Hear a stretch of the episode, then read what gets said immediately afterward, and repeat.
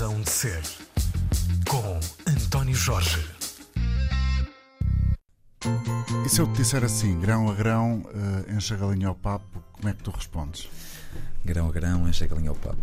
Eu acho que posso olhar um bocadinho para a forma como o meu percurso foi feito nesta área e e um bocadinho na parte profissional, um bocadinho assim, encher o, o papo, encher um o grãozinho papo, de cada encher vez. Encher o papo com quê? Com dinheiro, com prazer, hum. com uh, reconhecimento dos outros?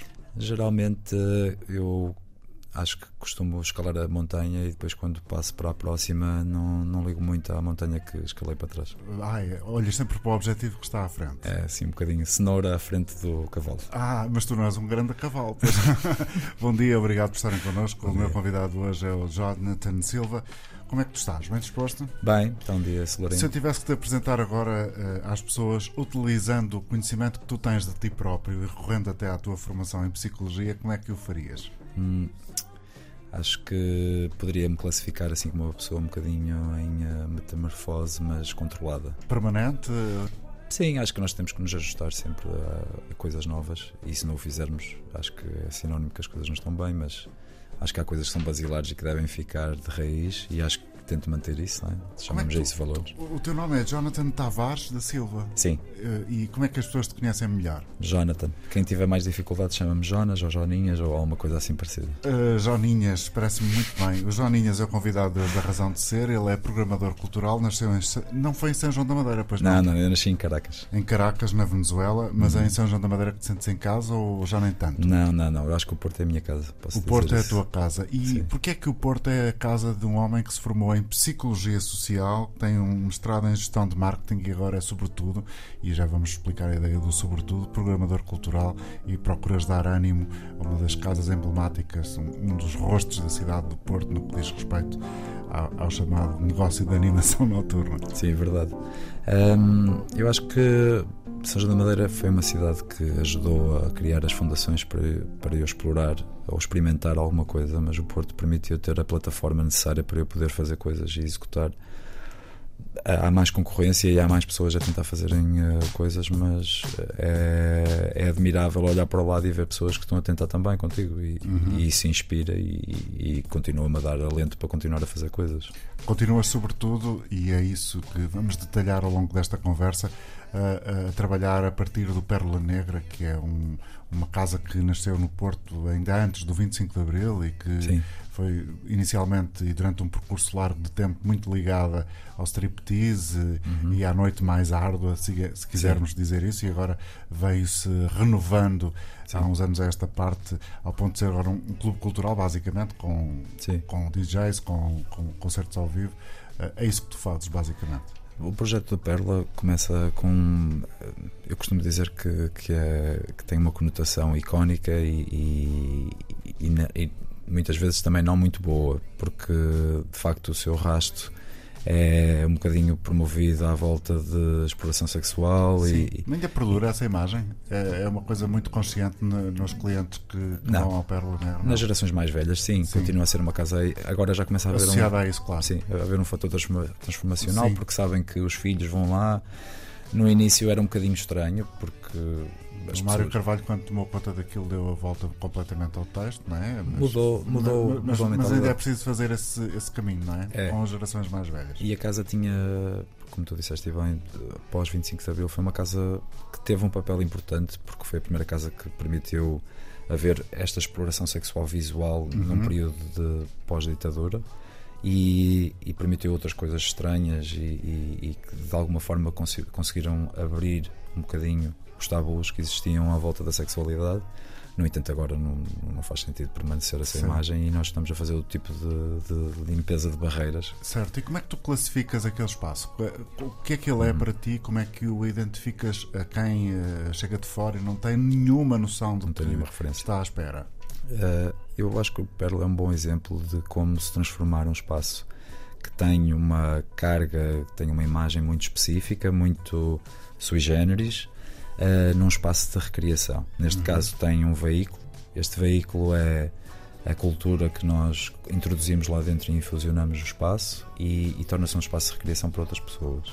as seleções do que é que nós escolhemos uh, infusionar é uma mistura de música, de teatro, de, de componentes Cruza, performativas, cruzamento de artes, não é? cruzamento de Do ponto artes. de vista da música, aquilo que é escolhido para lá é, é, eh, uma carreira só, é um caminho só, ou pelo contrário, procura Não. misturar várias, várias carreiras, vários caminhos. Eu no início e a equipa toda quando se juntou para definir aquilo que era a estratégia deste espaço, Hum. a primeira preocupação era sem dúvida a, a criação de, de- não não gosto muito de usar o termo tribo, mas usar um criar um núcleo de pessoas que fossem eh, endereçar a nossa mensagem, ou seja, que, de alguma forma Comungassem do mesmo comungassem sentimento, é? do mesmo sentimento. E, e quisemos juntar vários tipos de eh, sonoridades e espectros que conseguissem atrair pessoas diferentes, mas sem criar nenhum grau de, de Não compartimentar. Exatamente. Eh, então, a abordagem à, à- à seleção dos projetos que estavam lá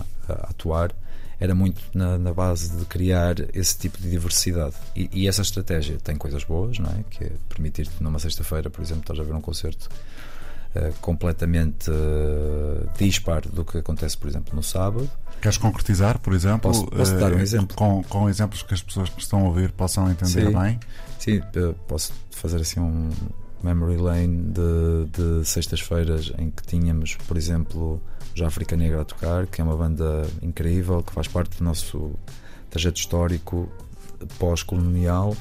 E, ehm, e no sábado tínhamos, por exemplo, o, o Jogo Godard de George Chip a tocar, eh, a atuar em formato de música eletrónica, num formato mais de clubbing Claro. como já tivemos eh, o Taylor McFerrin a atuar no sábado, o filho de Bob McFerrin, e na sexta-feira tínhamos o Tsuzin, que é um artista japonês, eh, japonês não, pe- peço desculpa, de Taipei, que hum, a- especialização dele, eh, sónica, é à volta de samples de coisas muito peculiares japonesas misturadas com música eletrónica. Portanto, há, uma- há um grau de diversidade muito grande naquilo que. é Essa ali. diversidade é algo te encanta e seduz? É, é, é para ti o principal eh, fator de atração?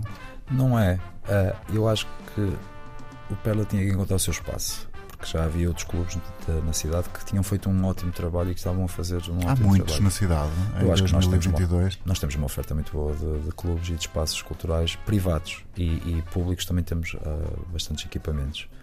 Ah, mas em termos de programação, eu acho que a cidade do Porto está muito forte comparando com outras cidades europeias. Uhum. E isso eh, tem reflexo naqueles que procuram a cidade para se divertirem à noite, ou nem por isso? Ou quem vem, vem pela cidade ela própria, eh, sem saber exatamente o que pode encontrar? Creio que é uma ótima pergunta essa, porque eu acho que não há uma exportação daquilo que se está a fazer aqui.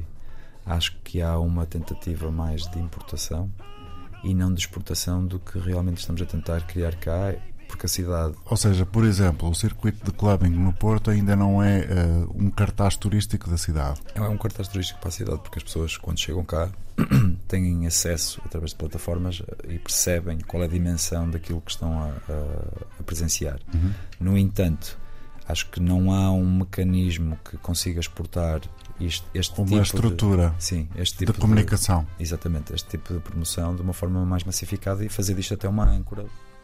Deste de uma grande cacetada no microfone Dei e ele um ficou muito chateado. Mas pronto, agora já está a voltar ao seu estado normal. Estou a conversar com o Jonathan Tavares, que é convidado de hoje da Razão de Ser. Estamos a tentar conhecer o percurso deste atual programador, que é, do ponto de vista de formação, psicólogo e eh, que tem muitas atividades relacionadas com a área da comunicação. E se houvesse essa eh, estratégia de eh, comunicar melhor aquilo que acontece à noite no Porto para quem chega de fora, vindo, por exemplo, num avião de uma companhia low cost, eh, o que é que achas que devia ser a marca mais relevante? O que é que podia ser vendido para quem está, nesta altura, por exemplo, em Berlim e à procura de um fim de semana no Porto? O que é que se poderia vender a essa pessoa? Eh, quem está em Madrid, o que é que se poderia vender essa pessoa? Claro que as geografias não têm nada a ver com os gostos das pessoas, ou têm, tudo é muito relativo, mas se houvesse uma, uma, uma ideia forte para tentar encontrar uma forma de vender esta atividade lúdica da cidade do Porto, qual deveria ser do teu ponto de vista? Eh, Eu vou atirar uma coisa ao ar que veio uma cabeça que já Sim, eu estava aqui a pôr palavras em Tá. cima de palavras para tu tentares pensar um bocadinho melhor Sim, sim, naquilo tá que. A germinar. eventualmente pudesse ser relevante. Uh, acho que algo como eu já vi noutras cidades europeias e que funcionava muito bem há anos atrás era uma espécie de guia. Hum. Ou seja, algo que fosse fácil e intuitivo para as pessoas de perceberem não só qual é o posicionamento geográfico de cada espaço, porque Uhum. de facto estão localizados em áreas diferentes, como simultaneamente permitir com que as pessoas percebessem a envolvência destes, destes espaços dentro da cidade e permitisse até quase uma, não digo um passeio, porque não é bem um passeio, mas uma visita e de alguma forma que isso conseguisse dar o, o flavor local da, da, da cidade.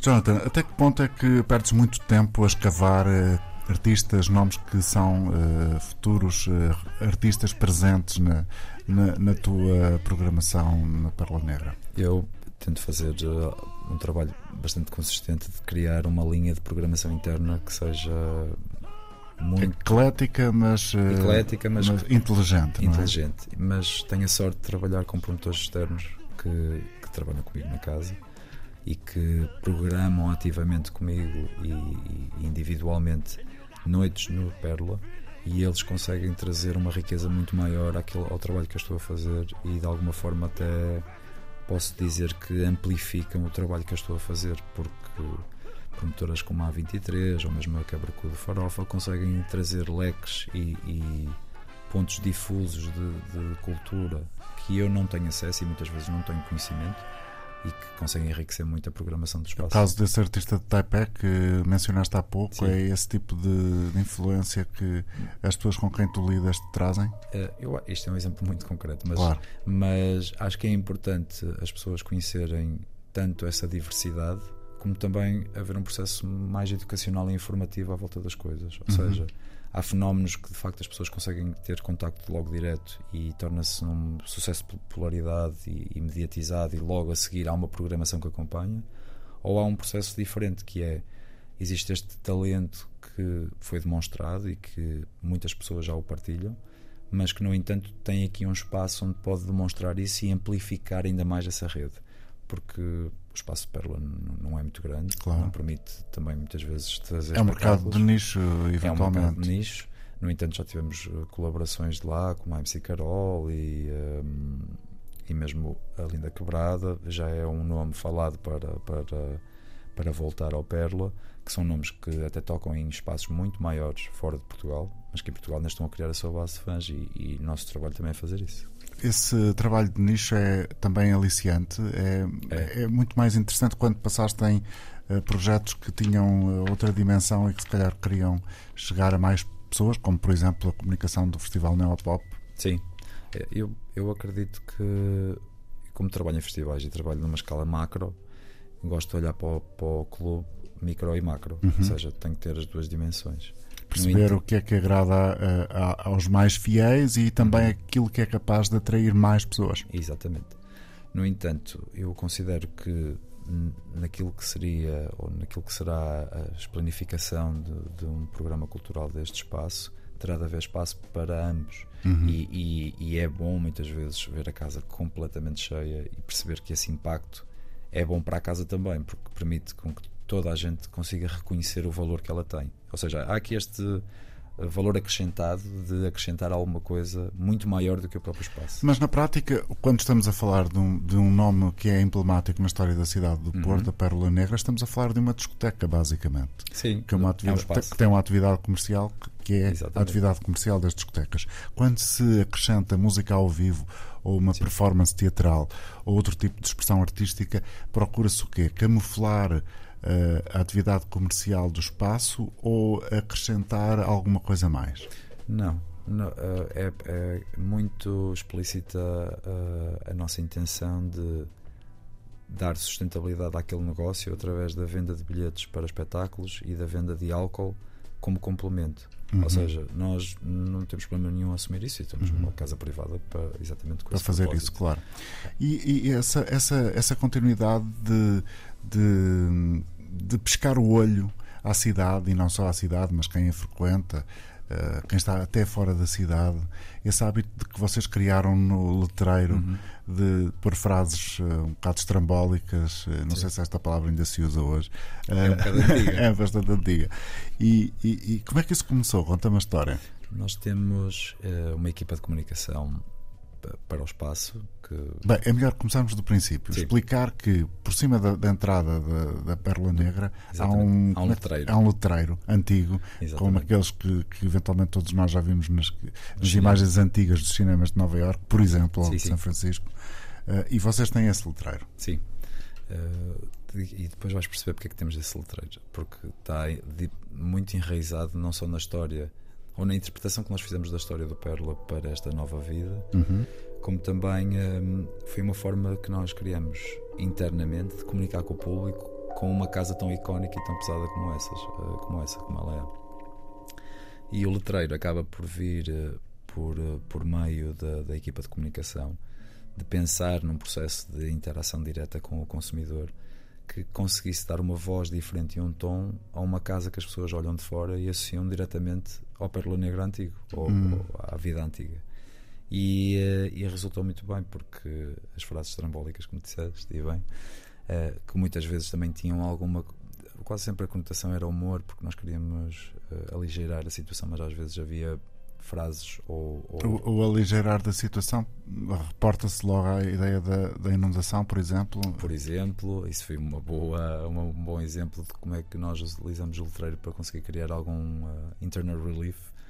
Um, e, cre- e creio que o letreiro funcionaria muito assim para modificar o tom, alterar a, a personalidade, mostrar traços de- do próprio espaço que eram difíceis de ver se não fosse através do letreiro. Portanto, teve um trabalho bastante importante. Vocês basicamente tiveram uma inundação em 2019. Nós tivemos três inundações, É, é, não querem uma só, logo três. Essa foi logo três de uma vez. Uma muito grave, porque a casa é antiga, não é? E padece desses males, reumatismo crónico e coisas do género. Artrite, Artrite. reumatoide. Mas É. as inundações foram da chuva, causadas pela chuva? Sim, porque pronto, lá está, a casa padece desse mal, não é? Tem, tem uma estrutura mais eh, Fica antiga, abaixo da E fica rua, abaixo fica numa cave, rua, basicamente. fica numa cave, portanto muitas vezes sofremos Aquelas escadas ainda têm aquelas luzes todas todas a lembrar aqueles. tipo um casino Sim, dos anos 70. na verdade, e aí pronto, posso desvendar um bocadinho isso. Na altura, quando o convite foi feito para, para de alguma forma pegar na casa e, e criar um projeto conjunto, eu já tinha trabalhado com o Mário num evento lá completamente diferente. Uma coisa muito mais direcionada à música eletrónica, que era a ocupação de espaço.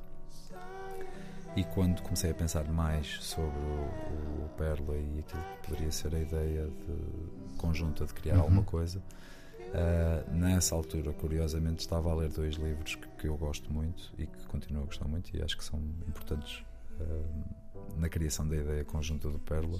que São dois livros do Tim Lawrence sobre o período de clubbing e transformação social e cultural da cidade de Nova Iorque entre 78 até 85. E esse período, juntamente com a decoração do próprio espaço do Pérola, que parece meio inspirado numa era Do Da domínio do Studio 54. Exatamente.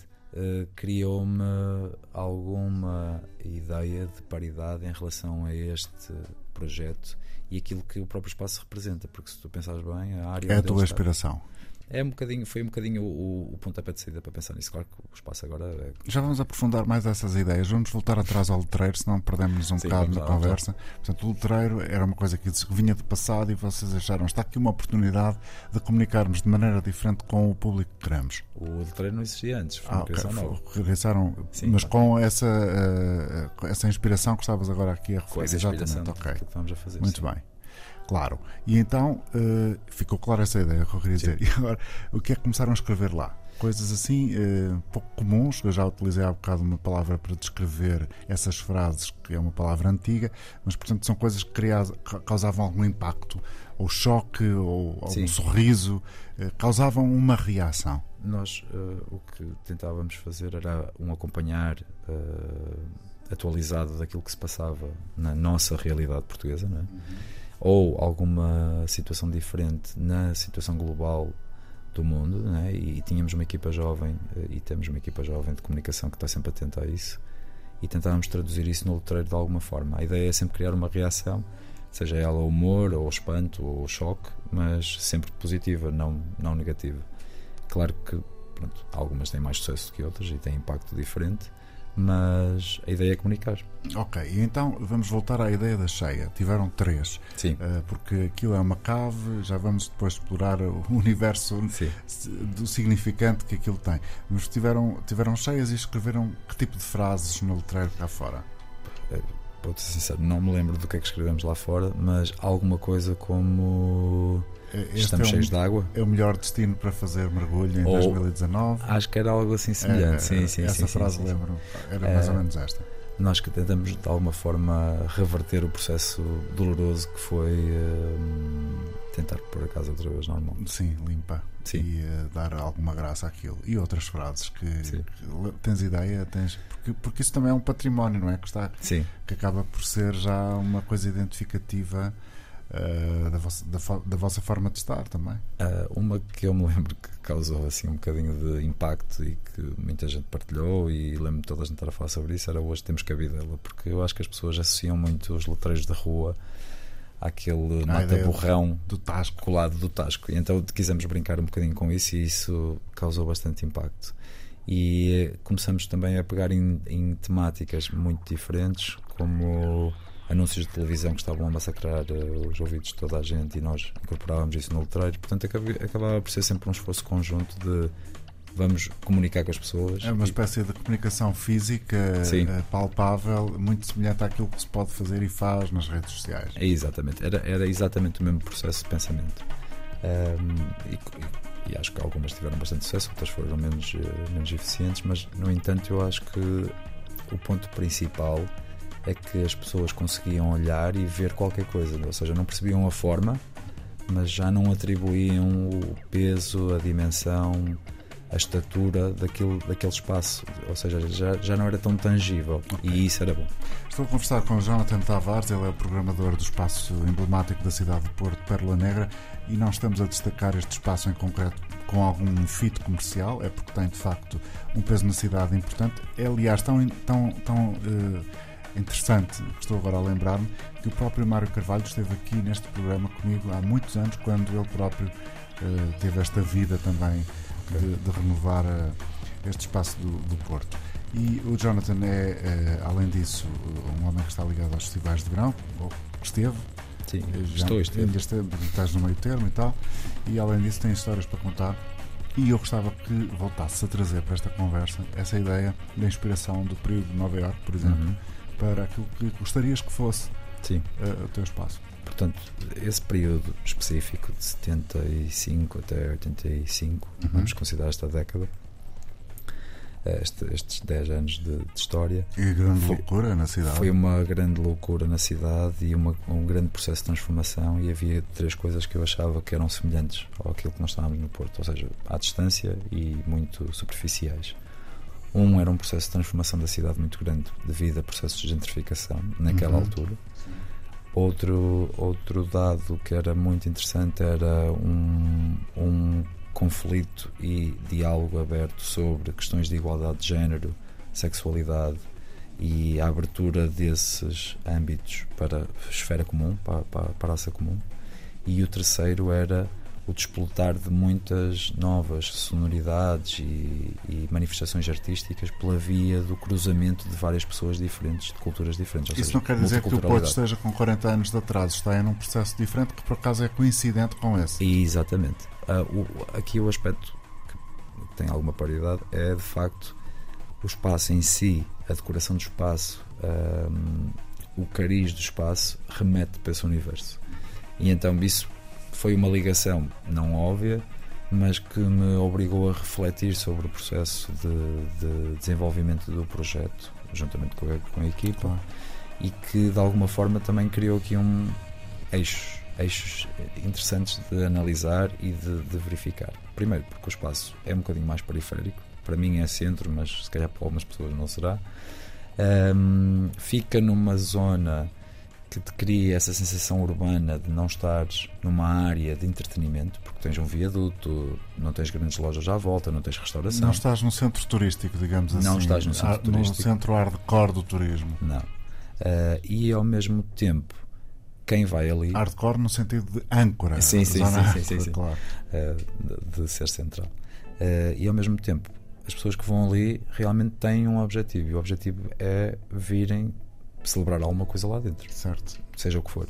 Portanto, isso tudo foi o, o- a motriz ou o motriz de, de- de iniciar o projeto. E quando começamos a pensar um bocadinho, Essa- e essa lógica de dinâmicas de processo de transformação da cidade, confluência de pessoas com eh, sentidos estéticos muito apurados, mas de, de proveniências diferentes do ponto de vista do pensamento e da geografia, do gosto, eh, essa, essa confluência continua a notar-se eh, nas noites que ali acontecem? Sim, sem dúvida. E, e acho que esse trabalho que foi feito no início, agora, para te ser sincero, eu, eu próprio estou num processo de análise e de tentar perceber o, o impacto que a pandemia trouxe.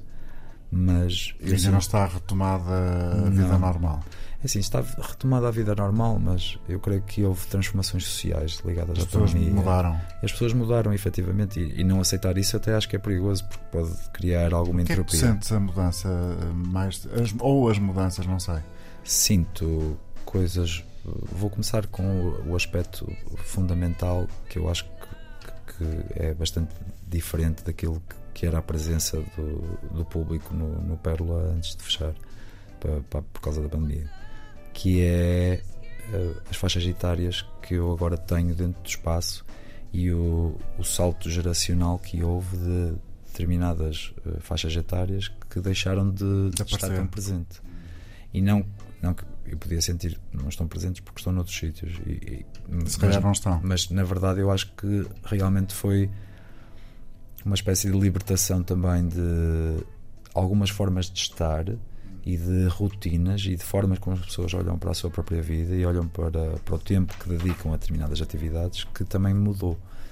Sinto uma vontade muito grande de continuar a trabalhar este público mais jovem, que creio que, que tem exatamente o processo reverso, que é foi-lhe retirada a possibilidade de poder sair De e, tempo. e usufruir e de De tempo. tempo, diversão, E então, convívio. exatamente, e então quero poder proporcionar isso E da tu melhor achas que possível. essa gente mais nova que agora vai lá ao Uhum. Pérola, hum, tu até com, outra vez vou citar isso porque é importante para o caso, com, com a, com a cena da psicologia social, estas pessoas são diferentes como? O que é que tu consegues di- distingui-las de diferente? Havia um bocado a percepção eh, quando a pandemia passasse, ainda não passou de- definitivamente, mas, mas Uhum. Já estamos numa fase completamente distinta, que ia ser eh, os, os loucos anos 20.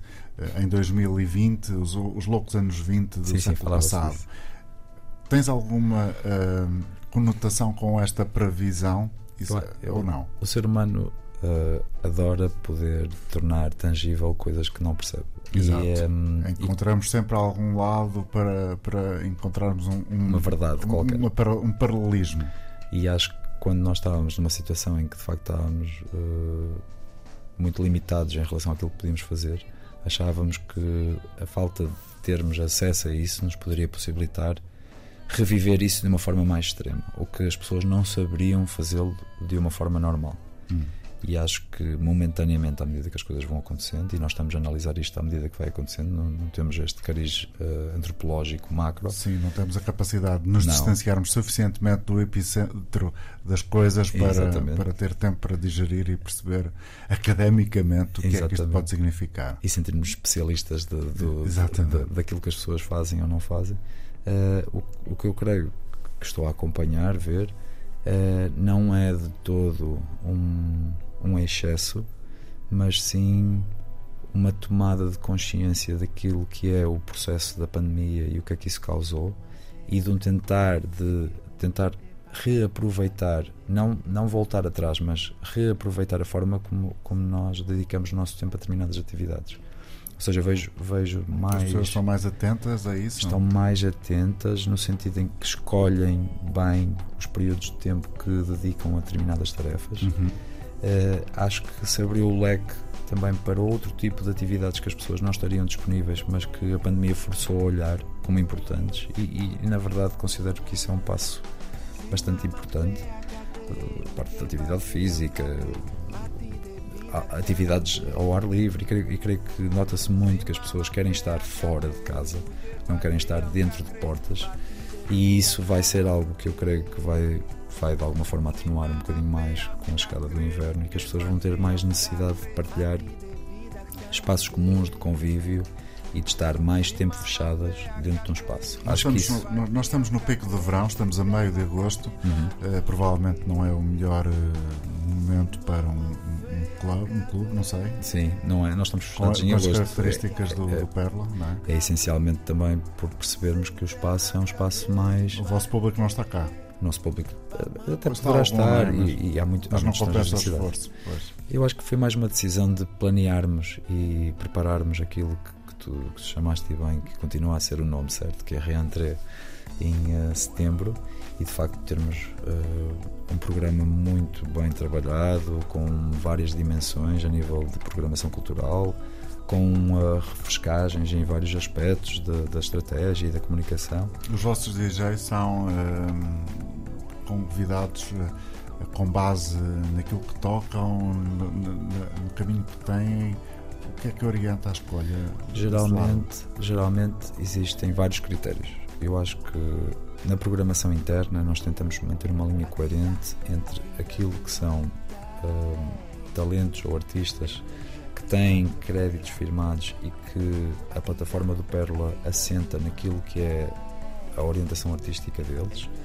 Quando trabalhamos eh, artistas mais emergentes, a ideia é dar espaço e crescimento para que eles possam mostrar o que fazem para que de alguma forma depois possam voltar novamente e se calhar têm mais público eh, no Porto e, e nacionalmente.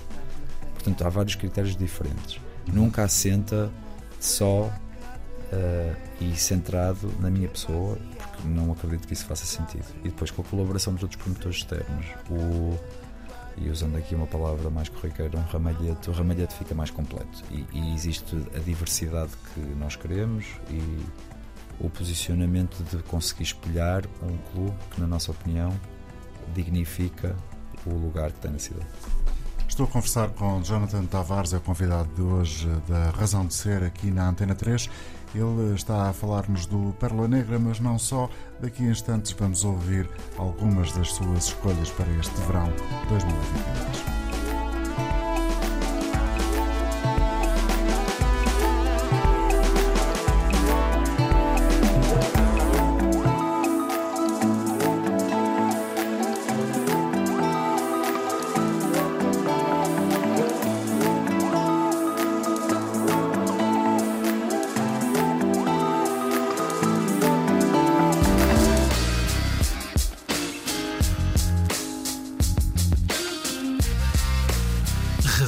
Razão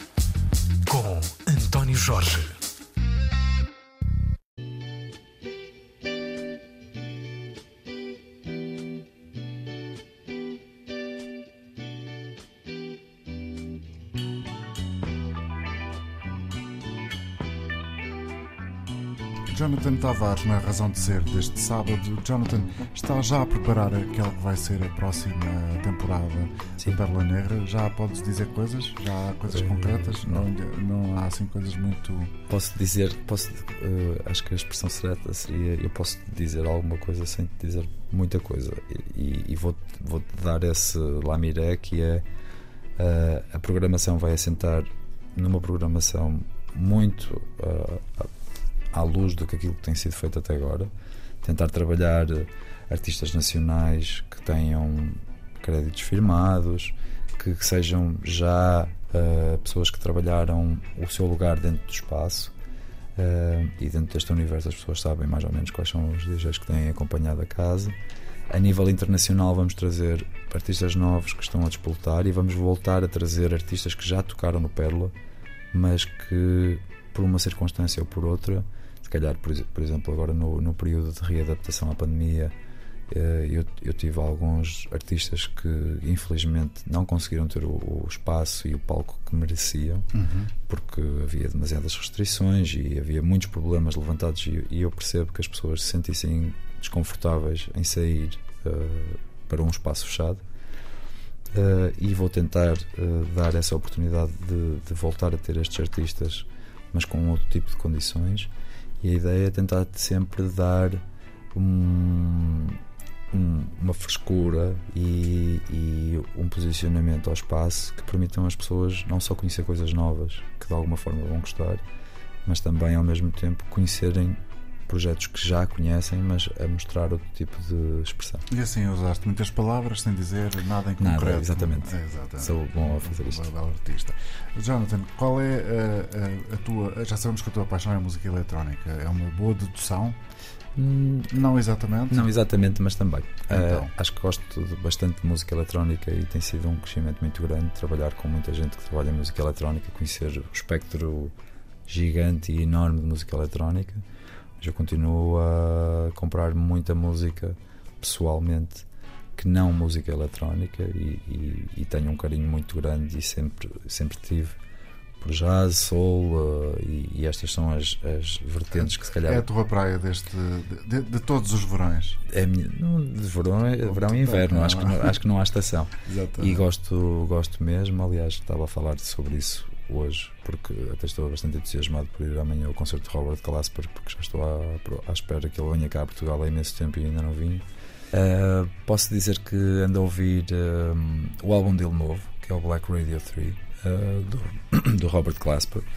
Um, ontem comprei uma compilação ótima da Número Group de música dos anos 80 japonesa, que também é muito interessante. Tem uma mistura de sintetizadores com ambient e é, um- e é uma ótima playlist para estar a, a beber uns coquetéis com os amigos. Também recomendo.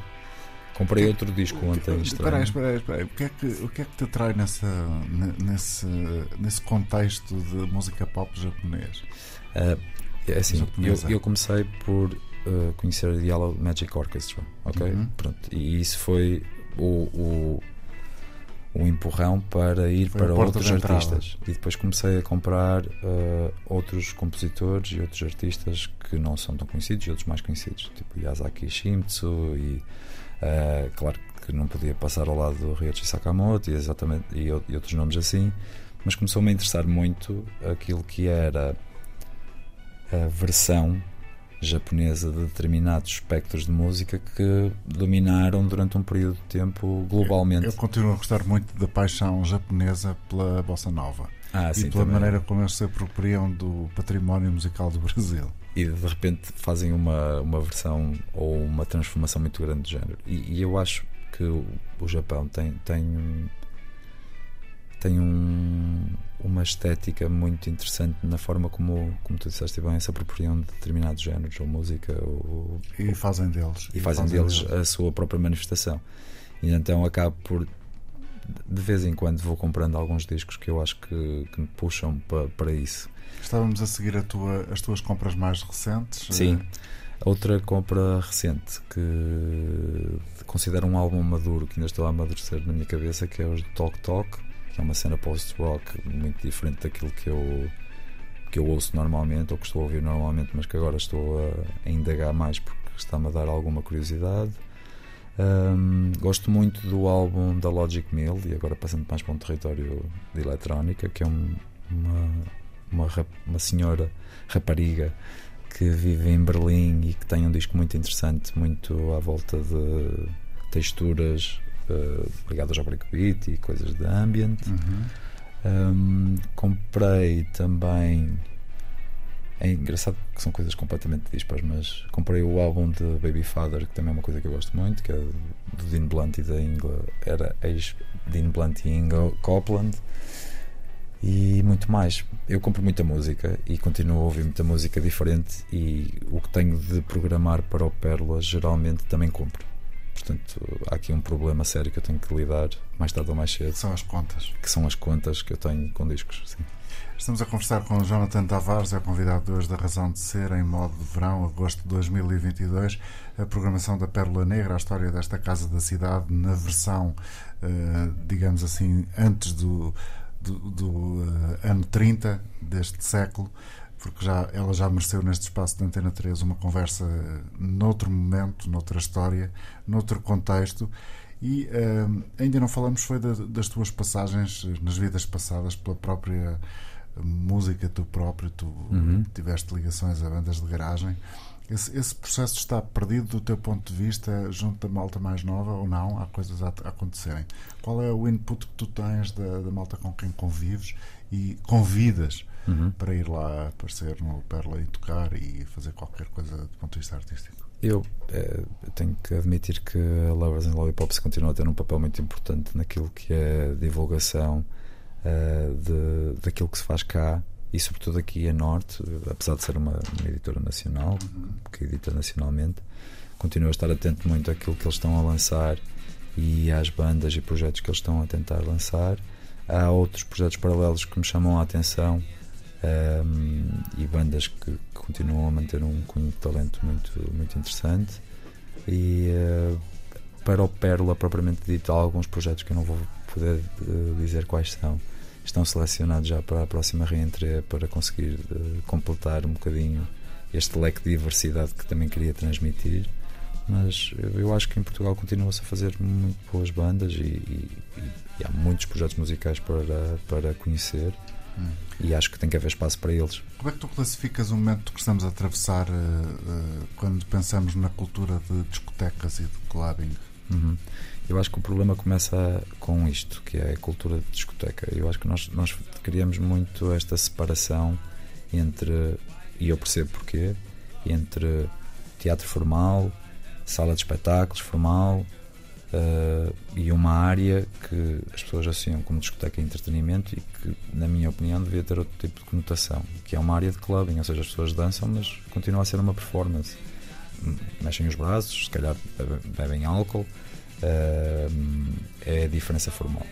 No entanto, eu acho que nós temos que separar as coisas de uma vez por todas e deixar de olhar para, para a música eletrónica com o espectro que muitas vezes vinha que era a música eletrónica serve para vender álcool. E não. Eu acho que esta ideia está errada e tem que ser modificada. A música eletrónica é algo que as pessoas vão querer ouvir e no meio há um bar. E são coisas muito diferentes. Porque Mas isso, isso ainda é assim. Eu, eu da conotação da discoteca? Pensei que essa ideia estava ultrapassada. Estava, mas muitos mídias ainda batem um bocadinho no tecla e nota-se isso porque é muito mais fácil tu teres um apoio eu não posso falar porque estou aqui a falar, não é?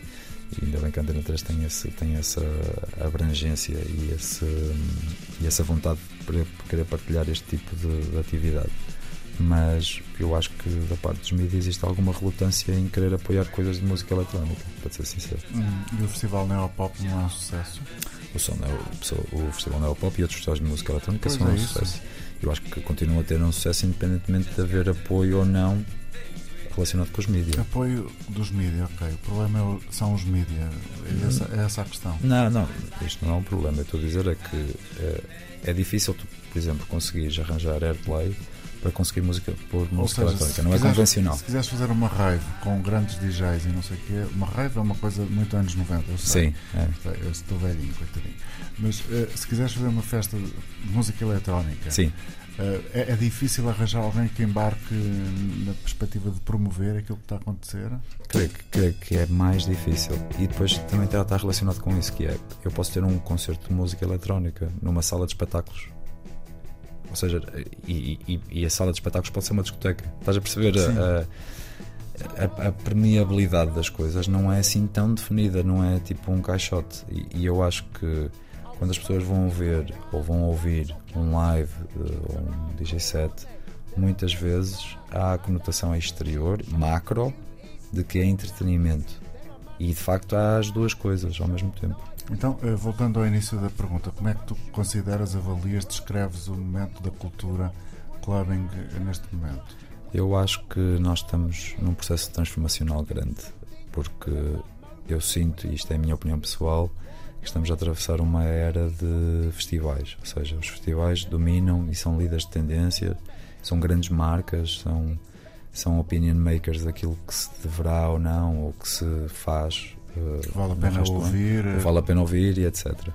E um, ehm, os festivais são geralmente um momento durante um ano com uma campanha de comunicação e promoção muito grande. E um clube é um elemento constante na vida das pessoas. São coisas diferentes. Um clube vai estar sempre uh, perto daquilo que são as necessidades dos seus públicos, porque vai, vai ter esse contacto presente e implica uma equipa constantemente a tomar conta deles, não é? salvo seja.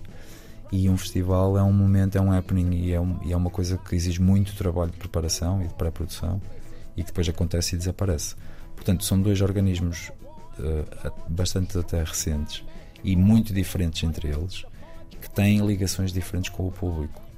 Eu sinto que o clubbing sofreu muito com esta questão da pandemia e que abateu-se muito o peso e o valor que eles representam, e os clubes todos, representam na vida das pessoas. Aliás, posso dizer de uma forma super honesta, Maus Hábitos, Passos Manuel, Plano B, todos os clubes do Porto, o CAR, etc., fizeram processos de reinvenção dos seus negócios para poderem, ser, para poderem sobreviver. E, esse esforço, eh, obviamente, está relacionado com a sustentabilidade do próprio espaço e de eles quererem manter o, o seu negócio, mas também tem, está relacionado com esta ligação que eles têm com os consumidores que se mantiveram fiéis e que querem que o espaço exista.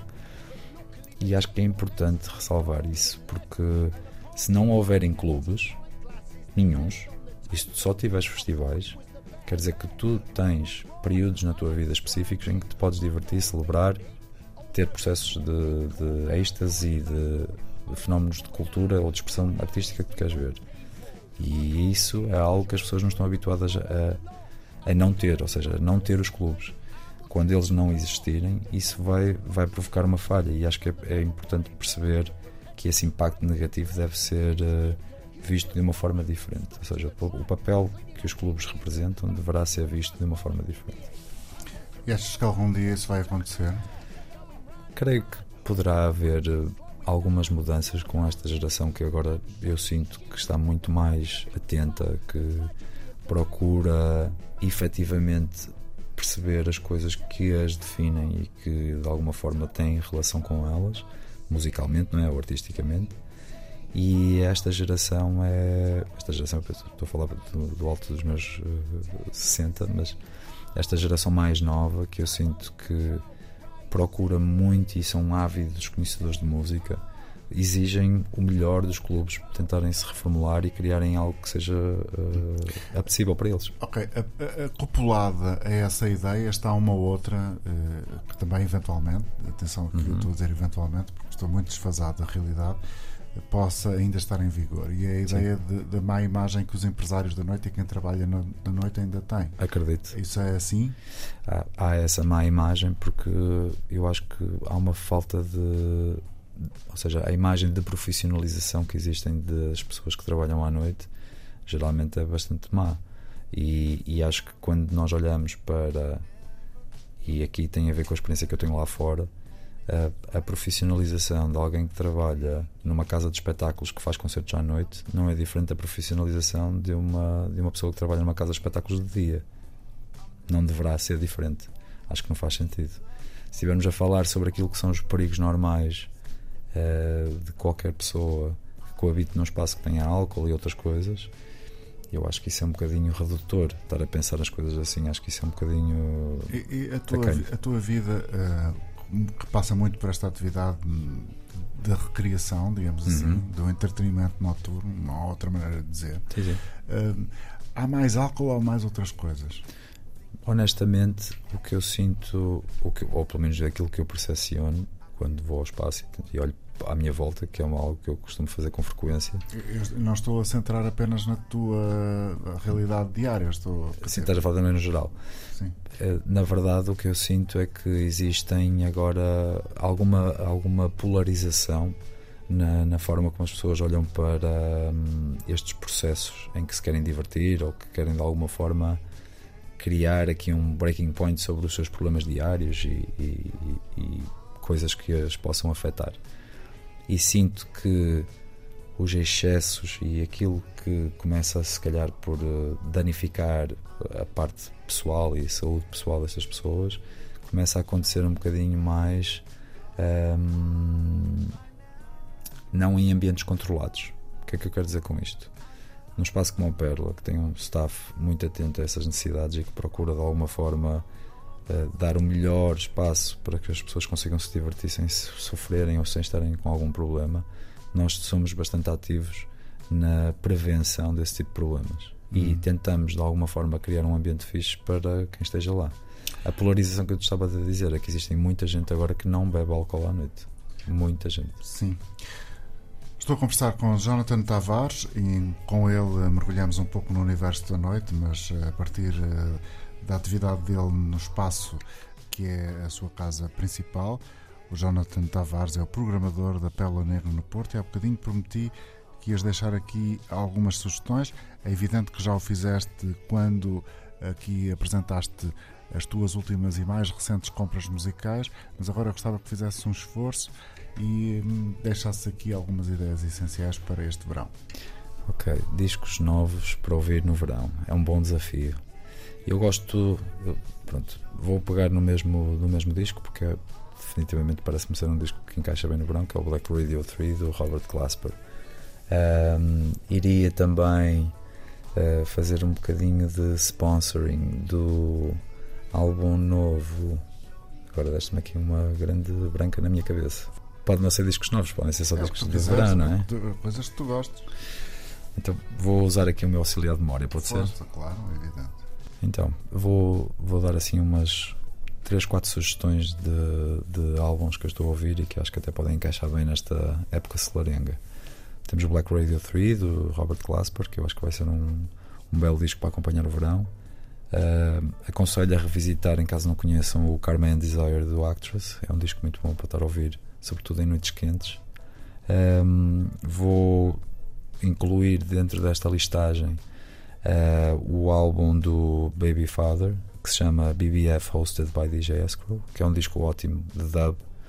E eh, para acabar, estava aqui a pensar num álbum que fosse bastante diferente daquilo que eu tenho andado a ouvir agora e vou recomendar se calhar o álbum de Yellow Magic Orchestra este álbum é de 78 que se chama Yellow Magic Orchestra e que tem uma música que eu adoro que se chama Cosmic Surfing pode ser perfeita para este verão para apanharem uma onda Jonathan, obrigado por eh, teres vindo à Antena 3 e é exatamente com Yellow Magic Orchestra que vamos surfar os próximos minutos. Bom dia e bom fim de semana. muito obrigado